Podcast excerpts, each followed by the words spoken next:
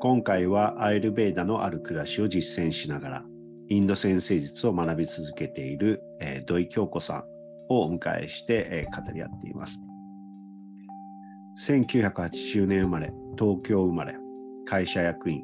高校中退後、さまざまなアルバイトの経験を経て、手先の器用さを生かしてハンドメイドのクリスタルデコレーションサービスを開始。2007年、株式会社ライツスタイルを設立。百貨店での運営、店舗運営やネイルサロンの経営の後、より社会に貢献できることを模索する中で、2020年にアイルベーダとインド先生術に出会う。アイルベーダのある暮らしを実践しながら、インド先生術を学び続けている。アイルベーダのある暮らしをテーマに、2021年3月から、ポッドキャスト、ご飯と味噌汁を毎日配信。リスナーと共に、ベーダの恩恵を人生に生かすことをシェアしながら、より良い社会の構築への意識改革をライフワークとして実践中。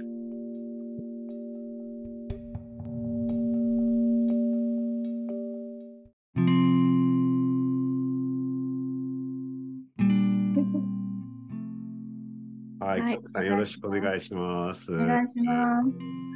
えっと、京子さんは、えっと、今お仕事は何されてるんですかえー私はですねそう、いつもこの、なんか何やってるかわかんない人ってよく言われるんですけど、うんアイルベーダーとかね、インド先生術とかもやってたり。そうなんですよ。ねでも、本職の方は、うんあの、クリスタルデコレーションって言って、うんうんあの、細かいガラスのパーツをいろんなものに貼り付けていくっていうのが本職なんですよ。おーはい。で、それを、まあ、えっ、と、15年ぐらいうん会社としてやってるっていうのが本業ですね。えーはいすごいね。もう結構長いんですね。長いです。だから、この15年の間に、うめちゃくちゃ精神的に修行できましたね。 ん。そえなんでなんでなんかやっぱり波があるじゃないですか。おうおうおうやっぱ会そ社やっのてるとね。そうそう、もともとその会社にした当初は、それがなんかブームになって流行ったから、はい。なんか儲かっちゃったから会社にしなきゃみたいな感じではい会社にしたんですけうんどう、んうんやっぱ10年ぐらい経つとブームが落ち着いてきて、はいなんかちょっとやばいぞみたいな感じになったりして、でどういう方向転換をしていくかっていう中でやっぱりその会社のムードとかであの人との関係もギスギスしてきたりとかいろいろあるじゃないですかう。んうん、だからそういうところで仕事を通して自分の成長っていうのにすごいつながったなって思ってます。うんえー今は仕事はどんなペースでやってるんですか結構今はあの今日今ね平日に収録してますけど、はい。こうやって何か人生において優先順位が高いことが現れると仕事をサボるっていう。 まあ、すでもね、今、家で仕事もできるようになってきたしね。そうですね。ただ、あれなんですよ。私、通勤がすごい苦手なんですねう。んあの基本的にどっかこう移動するとか苦手なので、うんもう家から徒歩3分のところに会社があって、うんいいね。はい。なので、もう会社の近くにしか住まないっていう形で、だから何かあったら連絡もらえればすぐ会社行きますっていう感じで。はいはいはい。はいえー家でも仕事できるし、会社でも仕事すぐ行けるしみたいな。そうですね。だから、でも今の、今ぐらい自由になったっていうのも最近の話で、やっぱりちょっと前まではもう自分が最前線で働かなきゃみたいな感じで、うんうん結構ヘトヘトになるまで働いてましたうんね。えー役員やってるもんね。あ、そうですね。一応会社では専務取締役という役職でやっているので、社長ではないんですけど、はいはい。もともとじゃあ、あのそういう、まあ、現場でというか、自分がいないと回らないしとかって、そういった感じでやってて、うんそうですね。なんかその、まあ、要はハンドメイドのものを作って売るっていうスタイルなので、結局職人技術が必要になってくるから、それをこうスタッフに教えるとか、そういうことで人を育てるっていうところが結構忙しくて、で自分がやらなきゃっていうところがあって。へーうんえでもそういう仕事やってる中でなんかアイルベーダーとかインド先生で出会ったきっかけっていうのはなんかそういうそう興味が湧いてきたというか、なんか、なんかこれ面白いなって思うんですけど、アイルベーダも何か分からなかったのに、なんか面白そうだぞって思って、うんうんもういきなり学ぶこと決めたんですよ。あなんかピンときたみたいな感じ。そうなんかここれこここには何かあるぞって思ってなんかこう下地があったわけじゃなくて。そう何もなくてヨガもやってなかったし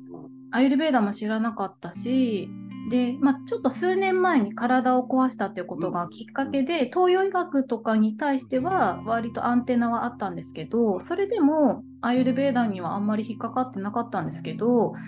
なんかそのコロナ禍の中でう私の先生のインスタライブをたまたま見てはいはい。たまたま見てあこの人だって思ってうん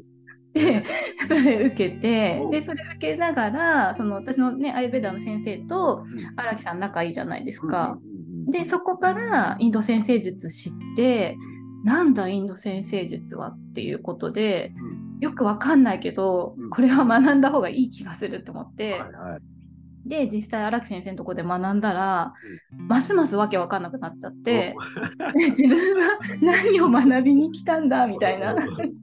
なんかマントラとかインド先生術と何かんが関係あるんだろうとか、うんなんか本当にもうどんどん深い深い沼にはまってった感じ、うんうんはいはいはいはい。ねだけどやっぱり両軸で学ぶことによってすっごい深まる部分が多くって最近はそれがもう面白くってうんうんうん。アイルベーダーは結構目に見えないエネルギー的なお話もあったりするじゃないですか、はいはい結局体だけで見ないで心体魂うんうんが別々でっていう見方があったりとかエネルギーがみんな違うからその性質が違ってとか体質違って体格違ってとかっていう、うんでそれってあのインド先生術にもあるじゃないですか同じ思想が。学生の影響によってね。そうです。だから、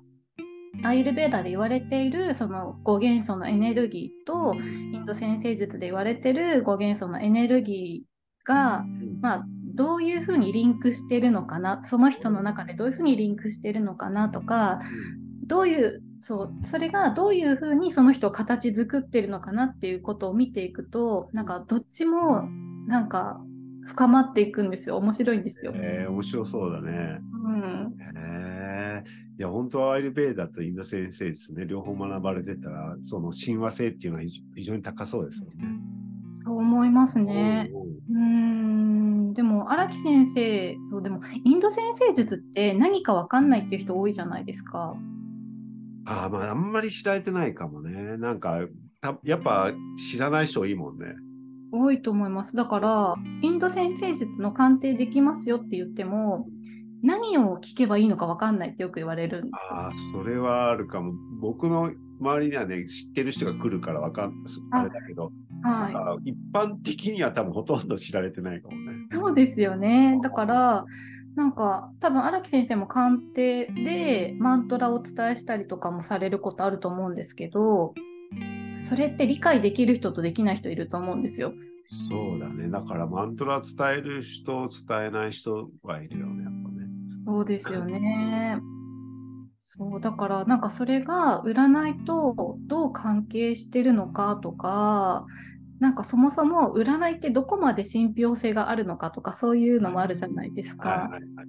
でもインド先生術の鑑定をした人のあの感想を聞くとこれって占いじゃないよねってみんな言うんですよ。そうだね。うん、それはあるね。うん、えーってなるよね、なんか。僕もそうだったもんね、受けた時。そうです 。よねそう日シグルジーとね、あやさんの鑑定受けた時に、うん、え、何これって思ったもん。そう そうですよ私も占い、占い気分で受けたら、うんちょっと待って、これ占いじゃないな、これ。もしかしてなんか自分の人生の何かが見えてくるかもみたいなね。あ本当にそうですよね。だから私は今その荒木先生に初めて鑑定していただいてからうんうん。荒木先生に言われたことをやるようにしようって思って生きてるんですよ。あー僕も日シグルジーとかあやさんに言われたことでやってみますか ね。そんな そう感じなりますよね。そうなる。いやでもなんか、なんか逆らうよりなんかその抗えない、まあ、学べば学ぶほどなんか抗えないなっていうのが分かってくるじゃないですか。本当にそうですよなんかね。自分の意図をしてる、意図は自分、自分というかまあ、偽りの自分が意図しているのと本当の自分の意図しているものがなんか違うというか、いや本当そうなんですだからインド先生術に出会って荒木先生とおなお話ししたりとかしてる中で、本当の自分って何なんだってことを考え始めるじゃないですそうだか。ね。うん、うんでもそんなこと考えたこともなかったしそうだね本当の自分で生きてきたって思ってた自分がいたうんのでうんうんだからすごくなんかよくわからないまま沼にはまったけどうんなんかここに来るべきして来たんだなみたいな感じ。おなんかそういうふうに運ばれてるというかね、はい、ね流され流されてる、プロに乗ってるというか、うイんンド先生ですまさか学ぶとはね、思わなかったからね。思わなかったです。思わなかったですよ ね。思わなかったですよ。なんか占い占いってまあせいぜい占いでしょっていうぐらいに考えてたし、なんかまさかこの宇宙がどんな風にできたかとか、そんなことを考える日が来るとも思ってなかったしだ。よね本当の自分はとかね、占いでそういうことを考えるとは思わなかったよね。思わなかったです。なんか前世の話とか、そんなのもなんかちょっと世界観の違う話だと思ってたんですけど、ははい過去性でどうだったとかね。い、はい、なんかそれが今は普通の話として入ってきちゃうっていう。うんそうだよね。いや、なんか本当、あのボディ、マインド、スピリッツじゃないけど、なんか本当、体と心と魂がこうちぐはぐしてたりすることもあるじゃないですか。はい。迷ってる時って、そのうんね、言ってることとやってることと、マインドと魂がこうちぐはぐしちゃってみたいなのあるけど、うん、これが一本筋が通ってる時ね、なんか魂につながって、言ってることやってることとマインドが一致してる時ってすごく、まあ、幸せというかね。いや本当にそうですね。なんかその何が現実で何が妄想なのかっていうその視点のお話もよく荒木先生してくださるじゃないですか。はいはいやっぱりそういう考はいえ方をそう学ぶと学ぶっていうか、まあ、そういう考え方に出会うとなんか世の中の見方が変わるうんうん、あ常になんか周りのせいにすることもなくなったし、は自分の中での課題って何なのかなとうんうかん自分がやるべきことって何なのかなっていうことにすごくフォーカスできるようになった感じがしますねそ。うだよね。なんかちょっと達観できるよね、なんか。うんジョッジッシュでチャートが読めるようになってくると、なんか、なんかそう自分が思ってることとチャート見てると、ああ、でもこのここ、これでいいんだっていうかね。え荒木先生はいまだに自分のチャートとかと向き合ったりとかしてますめちゃくちゃ見ますよ。あやっぱりそうなんです ね。やっぱ判断迷う時あるじゃないですか。あります。うん、なんかここっちに行った方がいいのかなとか、こうした方がいいのかなとかう、んうんあ今自分が考えてることっていいのかなとかって思うと、まあその その天体図見てうん自分のあの打者、まあ、人生カレンダー見て、うん、で今のトランジット見てはい。あこの判断間違ってるかもとかね あーなんかこの判断はあ正しいかもとかって結構、んあ基準基準というか指針にはしてるかな。いやー本当そうですよね、困った時は瞑想するかチャート見るかっていうそうだね感じ。判断、やっぱりこう、うん、これは本当に正しいのか正しくないのか、まあ、正しいとか正しくないのかっていうのは決められないんだけど、うん見ますね。やっそうですよぱね、うんなんかでもそこで間違ったというか、ん変な方を選んでもそれもきっとチャートにあるんだろうなとか思いますよねそ。れももう仕方がないよね。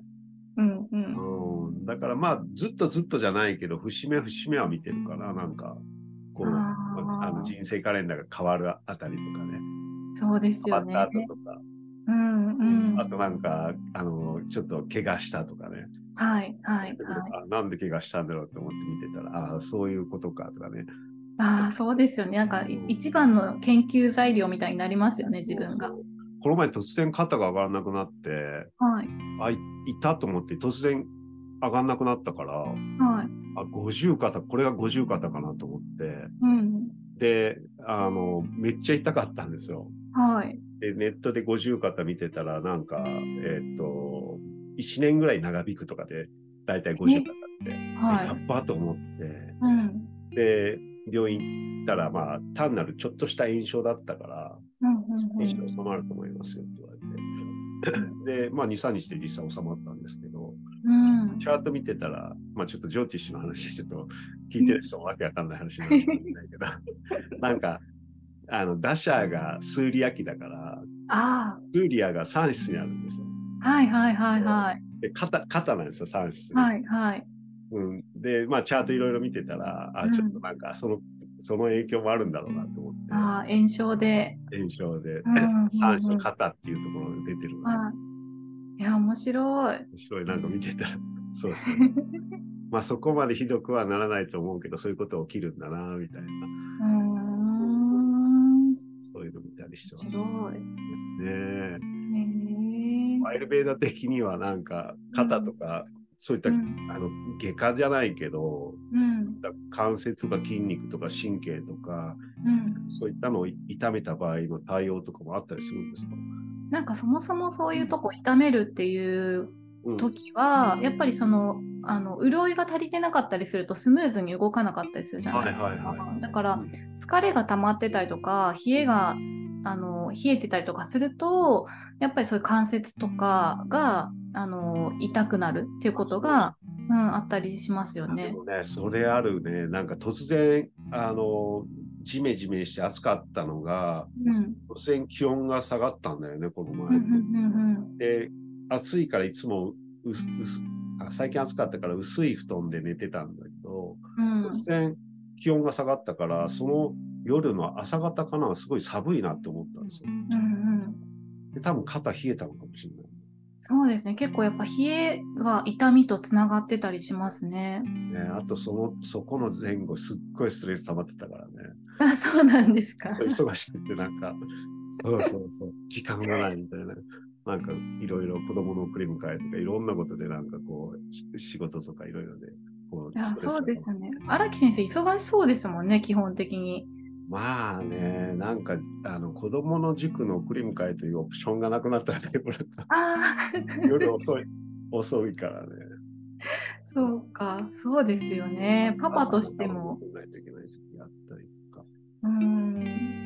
ん。ですよね。基本的に楽しそうだなって思いながらインスタ見てるんですけど、でも、まあた楽し、楽しくはやっ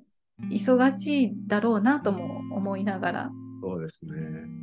ねもうチャート、チャートがもう活動の性質だから、ああ、そうか、だかだからかどうかわかんないけど、それもある。そうか。うーん。そうか、そうか。まあ、じっとはしてられないタイプだよね。あそうなんですね。うんうん、そううんか。もう私は常にじっとしてたいタイプですね。不動の性質だったっけ不動です、私は。。もう、ね ずっと動きたくない。 えーいいね。僕もずっとあの同じ場所にいたらなんか落ち着かなくなってくるもんね。なんかでもこれ思ったんですけど、私、動きたくない、体動きたくないんですけど、なんで動きたくないかというと、頭の中動かしたいんですよ。へえなんかいろんな考えを巡らせたりとか、なんかその哲学的なこと考えたりとか、そのゆっくり考えたいから動きたくないんですよ。へえそうなんだ。はい、そう、そんな風に自己観察をしてます。えー、面白いね。うん、だから同じ不動の性質でも多分不動の理由は様々だと思うんですよみんな。まあね、関わってる惑星が風とか火とか地とかが混ざってたらその要素も出てくるだろうからね。そうですよね。え荒木先生このこの話大丈夫ですかねリスナーさんついてこれますかねちょっとそうですよね。ちょっとわけわかんない話になっちゃうかもね。ちょっともうちょっとわかりやすい話なのに。ね、専門的な話になるとちょっと、 そうですね。なんかもうジョーティッシュの話って楽しすぎて、はい分かる人と話すとどんどんそっちの方行っちゃいまそうすだよね。そうだね。本当面白い。ううんん、ねええでもなんかそういうアイルベーダーとかジョーティッシュとか学んでみてなんか生活とかはなんか変わってきましたあもうすっごい変わりました。うんうんうんうんまず食べるものうん食べるものが前はカップラーメンとかコンビニご飯とかもう普通にそれに頼って生きてたんですよ。へえうん毎日コンビニへえそうなん意外だなもう毎日コンビニでで毎日終電まで働くからコンビニしか空いてないんですよ。まあまあそうだよね。そうであの帰りにセブンイレブンとか寄って1日分の野菜が取れるなんちゃらみたいなの買って、はいはいは 一応気使ってんだか使ってないんだかみたいなそんなのをでそのメニューっていろいろないから毎日同じものを食べるみたいな。うんうんそんな生活をしててでそこからやっぱり体壊してでアイルベーダーに出会ってからなんかその母が作ってた食事とか思い出したんですうよんね。はい。本当に体に大事な、あのー必要なものって何でできてるのかなって考えると、結局その食事に込められた愛情とかエネルギーとか食材の持ってるエネルギーとか、はいもうそういうのすごい大事だなって思うようになって、だから今はもう野菜はほとんどうん私が大好きな自然栽培してる農家さんがあるんですけど、そこからの野菜しか食べてないです、ほとんど。ねもうめっちゃパワーあるよね。やっぱ無農薬の野菜ともうか。全然違くてなんか冷蔵庫で保管はするんですけどう、んうん2週間ぐらい持ちますね。いや持つよね。なん持ちかますキャベツとか あの切ってもなんかこの、あの農薬とかたっぷり使ってるやつってちょっとく黒くなってくるというか。うん、そうですよね。。日持ちもあんまりしないし、ね。けうどん農うん、薬のやつはもういつまで持つんだっていうぐら いね。そうなんですよなんか普通に冷蔵庫の中で花咲き始めたりとかすごい、ね、すごい生命力だね。すごいんですだからそのそのエネルギーをいただいてるんだっていうことが目で見てわかりますよね。おーおーおーおうーん、だから食べ物変わってで食べ物変わるとやっぱり考え方も変わりますよね。変わる変わる。うん、なんかやっぱ僕もすごいやっぱこうオーガニックなものとか自然食品に目覚めてそれまではすごくジャンクなものを食べてたけどうん20代後半にねなんかそれに気づいて自然食に出会ってそれ取り始めてからはめっちゃ体が浄化されてきてうん、体が浄化されてくると今度心がだんだん浄化されてきてあなはんか今までやってることなんかちょっと自分なんか間違ってたかもみたいなねいはいはいはい浄は化い。が始まってうん心のクレンズが始まってうん。はい。で心のクレンズが終わるとなんかやっとちょっと本当の自分とつながれ始めたみたいなね。いやー本当にまさにまさにアーユルベーダってそこを目指してるとこですよね。ねうん。えまあ体のクレンズは今の現代の私たちはやっぱ体の浄化大事だよね一番。大事ですよ食べるね。なんかそのアーユルベーダの考え方だとやっぱり体って常に良くなろう良くなろうとはしてくれてるんだけどなんかそうやって添加物取ったりとか食べ過ぎたりとかっていう私たちが余計なことをするから、良くなることを邪魔しちゃってるんですよね。そうだね。う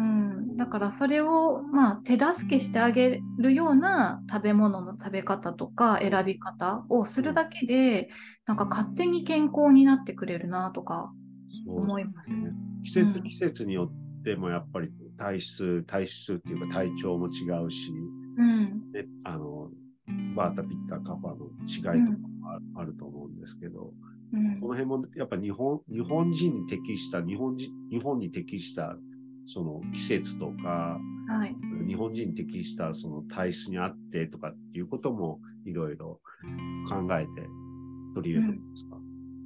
そうですね。なんか、そうですね。あ、そうですよね。アイルベーダっていうとね、インドのものみたいなんなかね。インドのスパイスとかね。はいはいはいはい。そうですよね。うんいやでもね、私は本当に思うのが、そのあのポッドキャストやってて、ポッドキャストの名前、ご飯と味噌汁ってしたんですけど、日本人はご飯と味噌汁だよなって思いますね。はいはい、まあそうだよね。はい、まあそど定番だよ。ないと困るよね。そう、もうそれさえ食べていれば、でもう、もう味噌汁はもう季節の野菜入れれば、年中違うもの食べられるじゃないですか。だからそこで旬のものも取れるし、お米は絶対に食べた方がいいものだと思ってるうんうんうん。ので、うんうんもうやっぱり代々ずっと受け継がれてきた先祖が伝えてきてくれたソウルフードっていうのは、うんものすごい重要な整えフードだなって思ってます。ごめんね、確かにね。うん、日本の何かこう、フードに合ってるんだろうね。そうですね。だからなんか、あれが健康にいい、これが健康にいいとか、いろんな情報ありますけど、うんちょっと足元見てみたらこれでいいんじゃないみたいな。はいはいはい。うんう、んうんうんうんうん。ねえ。お米で、良質なお米がね、そうですね。お米食べたら幸せだよね、なんかね。本当そうですよね。でもなんかジャンクフードとか食べてた時はお米食べても幸せ感じられなかったんですよ私。えー、なんで多分そのジャンクフードの刺激の方が好きだったんですよね。ああ、なるほど。まあ確かにね、そういうのあるよね。うん、もうその刺激からこう離れられるのはやっぱちょっとね、あの、あの時間がかかることもあるよね。スパッとやめれる人もいるけど。ああそうですね。私も結構時間かかったかな。うん、もうなんか、それはあったかな。たまにやっぱちょっと刺激的なものを食べたくなったりとかね。うん、うあんったよな、確か。うん。うん。ね、徐々にだよね、徐々に。そうですね。あとはそのジョーティッシュに出会ってからやっぱり自分の行動自体をそのジョーティッシュのチャートに合わせてうん。やっていこうっていう考え方になってるから、自分が何をすべきなのかなっていうのをあらかじめチャートで見ておいてはいでそういうチャンスが来たらあこれはやれってことだなって思ってやるとかうんうん。うんなんかそうやってなんかそれがでも結果的にやってよかったっていうことばっかりなんですよ。うんうんうんうんううん。んでそれ自分がやるべきことだなって思ったことを自分がやりたいことよりもやるべきことを選んでやってるとなんかどんどん開けてくる感じがするんですよね出会いが広がったりとか。うんうんうん。なんか、ある意味、そのチャートを見ることで、こう、こう受け入れられるというか、うん、自分が思ってることと、その運命として与えられてることがちょっと違う時もあるじゃないですか。あります。うん自分的にはこうかなと思ってたけど、チャートを見ると、あ、こっち行けみたいな雰囲気の時もあったりするじゃないですか。いやありまあすだかそっちなら。んだみたいな。そうそうそうそうそうそうなんか自そう分なんこですっちだと思ってんだけどみたいな。はいはい。そうなんです。だから私今そのジョーティッシュを学んでいくに、うんえーおいてそのビーガン食に、まあ、気をつけようって思ってるんですけど、はいはいそれがうまくできない自分もいるんですけど、はいはいでもそれ多分チャートに出てると思うんですよ。はいはいはいはい。はい、だからそれでそうなんかなかなかうまくいかないっていうのがもう私自身だからとりあえずそれは受け入れようみたいな感じで、うんうん、いやでもね、無理しない方がいいと思うよ、なんか。そうですでねもなんか本当、僕もそうだけど、やっぱ若い時になんかやっぱそういうの食べて、うんジャンクなもの食べて、体壊した経験があるから、 うんそういうのあまり食べない方がいいなとかって思うけど、うん多分そういう経験がなかったら全然、もし体が丈夫でね、うんなんかコーラガブガブ飲んでも全然平気みたいな人もいるじゃないですか。はいはいはいはガいブ。ガブ飲んでも平気みたいな人もいるじゃないですか。うん僕はなんか、あの、効果不効果、そういったジャンクなものにはめっちゃ弱い体なんだな、みたいな。ああ、すぐにこうやられちゃうみたいな。この間、針行った時に針の先生が言ってましたよ、それ言ってた。あ長生きする人は、ある程度若い時にこう不調を、うんあのー、不調になった人だっていうことをおっしゃってました。あ、そうなんだ。うん、なんかずっと年重ねて限界まで不調が病気として出ない人は気がつかないから自分の行いを改めるってことがないから急に病気になって急に死んじゃうとかそういうこともあったりするけど、だいぶ前だけど、なんか、うんテレビかなんかで、もう100歳近い、え100歳だったかな、すっごい年のおじいちゃんが、はい、まだになんか木に登るみたいな、木木に登って枝を切ったりとか仕事してるとかって、で、そのおじいちゃんの好物が、うんえキンキンに冷えたコーラと かえー、すごい、だからなんか、うんあ、あ、そっか、なんか、あの、解毒力が強い人、肝臓とか腎臓とか消化器が強い人っていうのは、はい何食べても、うん、すぐにまあ解毒する力を持ってる。あー本当にそうですね。アルコールとかいだくら飲んでも平気な人いるじゃないですか。はいはいはいそうはいうい。人ってやっぱその浄化する力っていう解毒力が強いから、うん、あの、もうちょっと全然やっぱ何食べても平気みたいな。いますよね、そういう人ね。うんだからまあ、何がいいか悪いかっていうのは、できるだけね、あのジャンクなものは取らない方がいいかもしれないけど、自分に適したものでね。そうですね。でももしかしたら、そのアイルベーダだと薬にならないものは何もないって言われてるんですけど、うん、その木に登るじいちゃんにとっては、本当にコーラが一番の薬だった可能性もありますよね。確かにね、なんか糖,、うんその糖分が必要だったとかね。はい。なんかそれを飲むことによって、やっぱテンションが上がって気持ち的に元気になるから活性化されるとか、あーそういうこともあるとこ思うのんじでいすちゃんけにとっては薬になってたの。ど。そうそうそう そう。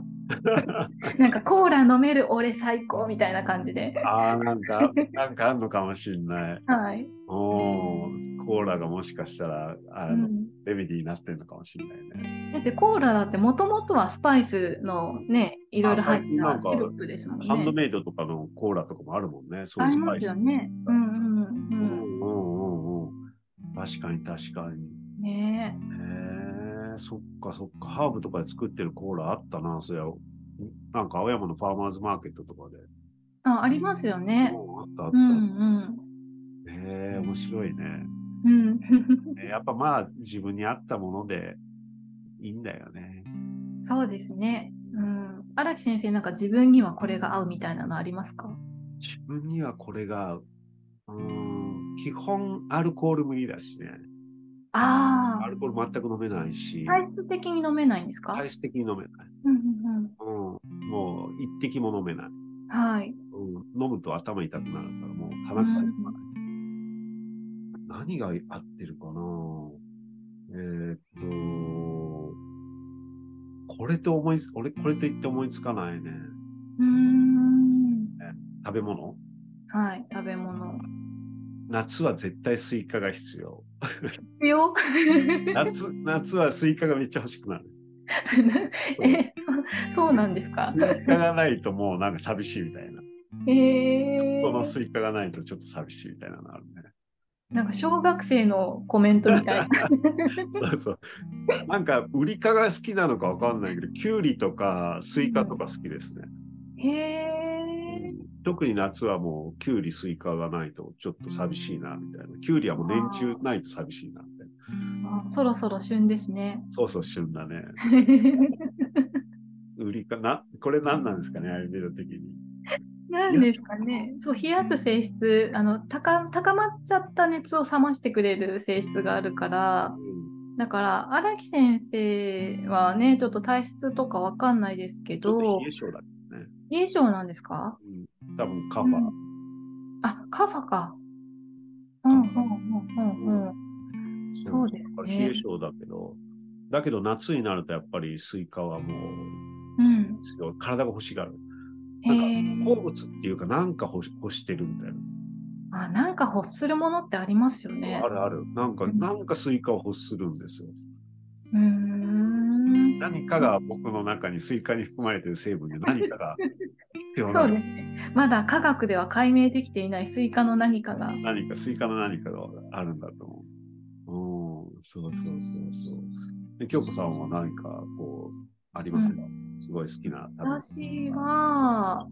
なんだろう、なんかもうルーティン、ルーティン好きなのかな。なんかチャイがやっぱり大好きで、あ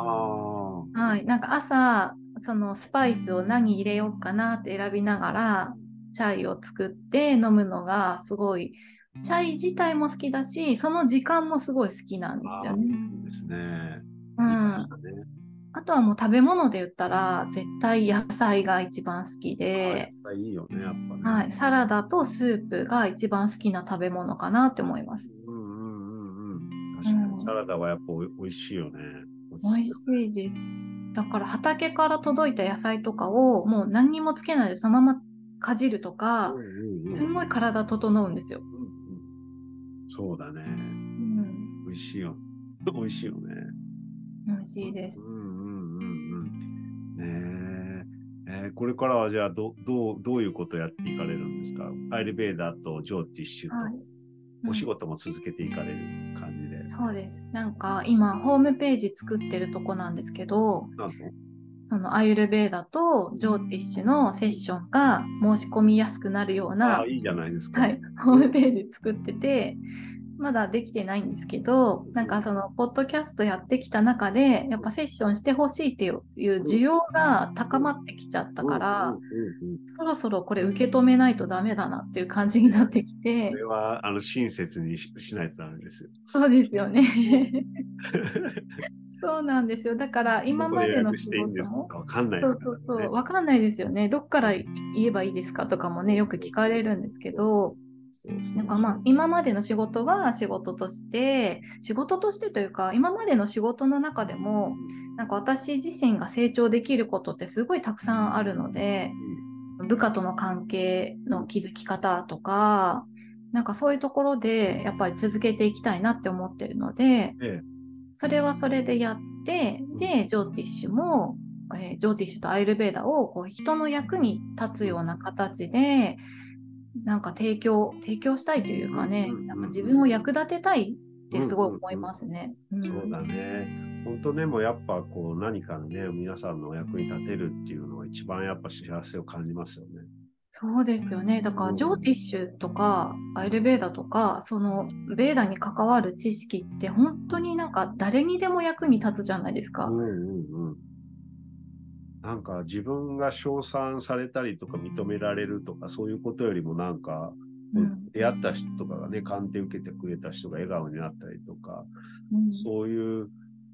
うんことを目の当たりにするとなんかすごい嬉しいですよね。やっぱり本当になんかそれこそやっててよかったな。やっててよかったそのお金を払っても得られないじゃないですかそういう人の喜びって。うんうんだそれをちょっとしちょっとお金いただいたとしても、うんそれ以上のうんうんなんか達成感というかうん、うんうんなんかギフトをいただいてるような感じがしますよね。そうだね、うんそれはあるね。本当ベーダのおかげ、グルジーのおかげっていう感じがあるよね、なんかね。ありますそれね。はつくづく僕も思うな、なんか。大したことない人間に突然そういうエネルギーがやってき て、なんか僕みたいな人間にそういうエネルギーが流れてきて、ね、あだりかがたいらあれです限より荒木先生の講座を受けてる時は荒木先生をもう神様だと思って見てますから。全然神じゃないけど ね。荒木先生というこの荒木エネ荒ル木ギーが流これそてがる。神様みたいな。そう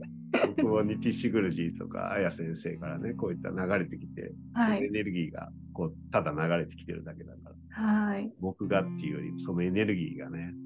神だな、知識が神だなって。そうですね。本当に知識は神様って思いますね。うんう本ん。当そう思うね。本当まあ、ぼちぼち難しいからね。そうですね。うんぼちぼち学んで、僕もたまに学んでて、うー頭がいっぱいいっぱいになるみたいな感じになるけどね。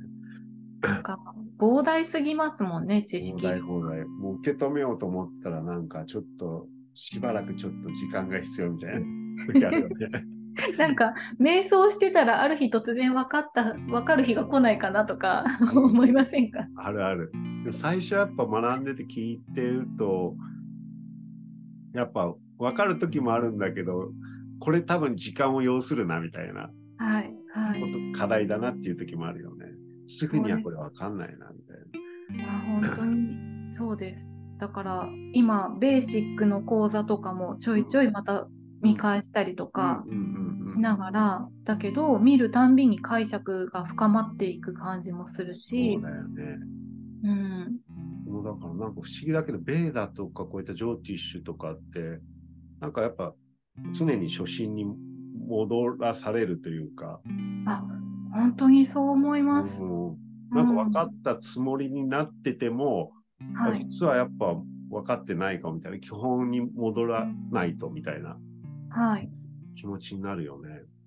そうですなんか一番最初に一番大事なことを教わってたじゃんって後から気づくこととかもありまあす。るよね。はい、本当基本に立ち返る、ああ、そういうことかみたいな、基本にまた立ち返ることでより理解が深まるみたいな。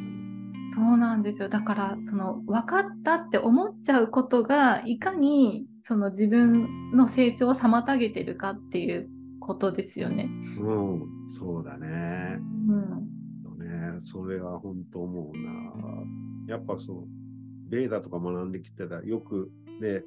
ベーダでも教えてもらうけど、その自分が傲慢になった時学びがね、はい止まって成長が止まってしまうとかってよく聞では、まあそうだなと思う。なんか、分かったつもりになってるけど、全然分かってないみたいなね。そうですね。だからなんかベーダのそのジョーティッシュとかの知識とかを教えていただいてると、うん。本当にこの世界は分かんないことだらけなんだなって思いますよね。そうだね。そうだね。なんかね、本当まあいいいい指針になるよね。こう、ベーダーっていう指針があると。そうですね。うんなんか判断軸というか、そういうね、なんか自分が、その判断軸がないと、なんかとてつもない方向に行っちゃいそうだけど、こう、戻してもらえる判断軸がある。あ、本当になんか、はい、そうですね。実家に戻るみたいな感じ。そうそう、実家に帰 る。あ、そうだった、そうだったみたいなね。あるある。そんな感じあるよね。あはいでちょっと家出しちゃった みたいな。 うんうんうん。ありねますね。ね面白いよね。またゆっくりいろいろお話ししましょはい、ぜひぜう。ひ。ははい。今日はありがとうございましい、た。ありがとうございましあた。りがとうございあまりがす。とうございます。